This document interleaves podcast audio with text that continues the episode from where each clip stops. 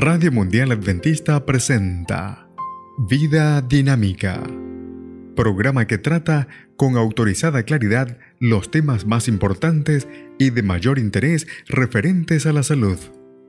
Vida Dinámica, salud y vigor para toda la familia. Con el licenciado Rodrigo Josué Rivas. Los principales fabricantes de automóviles de los Estados Unidos pagan más por seguro de salud por auto que lo que gastan en acero. El asombroso promedio de 1.650 dólares por carro. Con los costos ascendentes de los cuidados de la salud que suben en espiral, cada vez hay más compañías que descubren que empleados enfermizos producen ganancias enfermizas.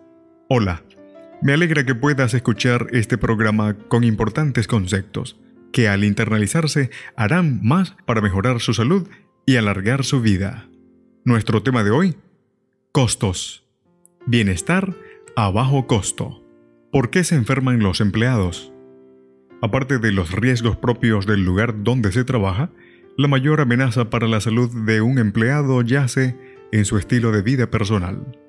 Diversas investigaciones han demostrado en forma convincente que una dieta recargada, la vida sedentaria, la ingestión de bebidas alcohólicas y el consumo de cigarrillos determina en buena medida el riesgo de contraer enfermedad del corazón, ataque cerebral o apoplejía, pérdida súbita de la conciencia y el movimiento causado por el trastorno circulatorio de arterias cerebrales, diabetes, cirrosis del hígado y cáncer de los pulmones, seno, próstata y colon. Por ejemplo, los empleados fumadores de la compañía de productos químicos Dow Chemical, comparados con los fumadores, tenían 6 días más de ausencia, 8 días más de incapacidad y 12% más de enfermedad, con un costo anual para la compañía de 1.900 a 2.300 dólares adicionales por fumador durante un año.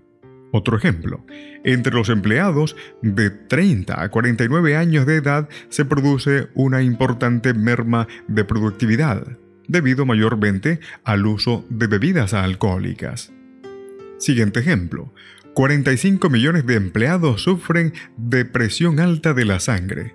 Esto cuesta a la industria 3 mil millones anuales el costo anual por medicamentos y consultas médicas para controlar la presión elevada de la sangre es de 900 dólares por persona. Y un último ejemplo.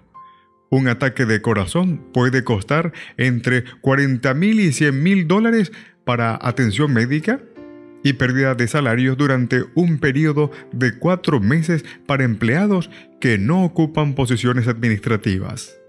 La pregunta que cabe es, ¿Es posible reducir los costos de mantenimiento de la salud introduciendo cambios en el estilo de vida? Sí. Cuando los profesores de la ciudad de Dallas, Texas, se inscribieron en un programa de salud, tuvieron como promedio tres días menos de enfermedad por año. Esto hizo que el distrito escolar ahorrara medio millón de dólares en pagos a profesores reemplazantes. Otro ejemplo. La compañía Lockheed Missile and Space estima que durante un periodo de cinco años, el programa de mejoramiento de salud les ha ahorrado un millón de dólares en costos de seguros de salud solamente. Durante el mismo periodo, las ausencias al trabajo disminuyeron en 60%. La hipertensión descendió en casi 90% y la frecuencia de movimiento de persona disminuyó en forma significativa. Cada día aumenta el interés en los estilos de vida más saludables. El consumo de alcohol, tabaco y carnes veteadas con grasa ha disminuido marcadamente y continúa haciéndolo, a la par de las cifras de mortalidad por ataques de corazón y apoplejía. Muchos planes de salud ofrecen incentivos para los que no se enferman. Preguntamos, ¿cómo pueden los empleados ser estimulados para que hagan lo que es beneficioso para ellos? A continuación mencionamos algunas ideas prácticas que ya han sido puestas a prueba.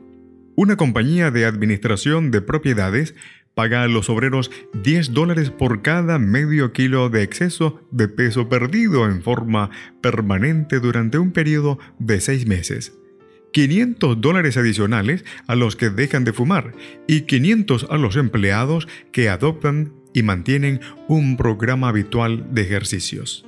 Una corporación norteamericana nacional de hospitales paga a los participantes 24 centavos de dólar por cada milla corrida o andada y por cada 4 millas recorridas en bicicleta. Una importante compañía maderera regala dos horas adicionales de pago por mes al obrero que no se enferme o no llegue tarde.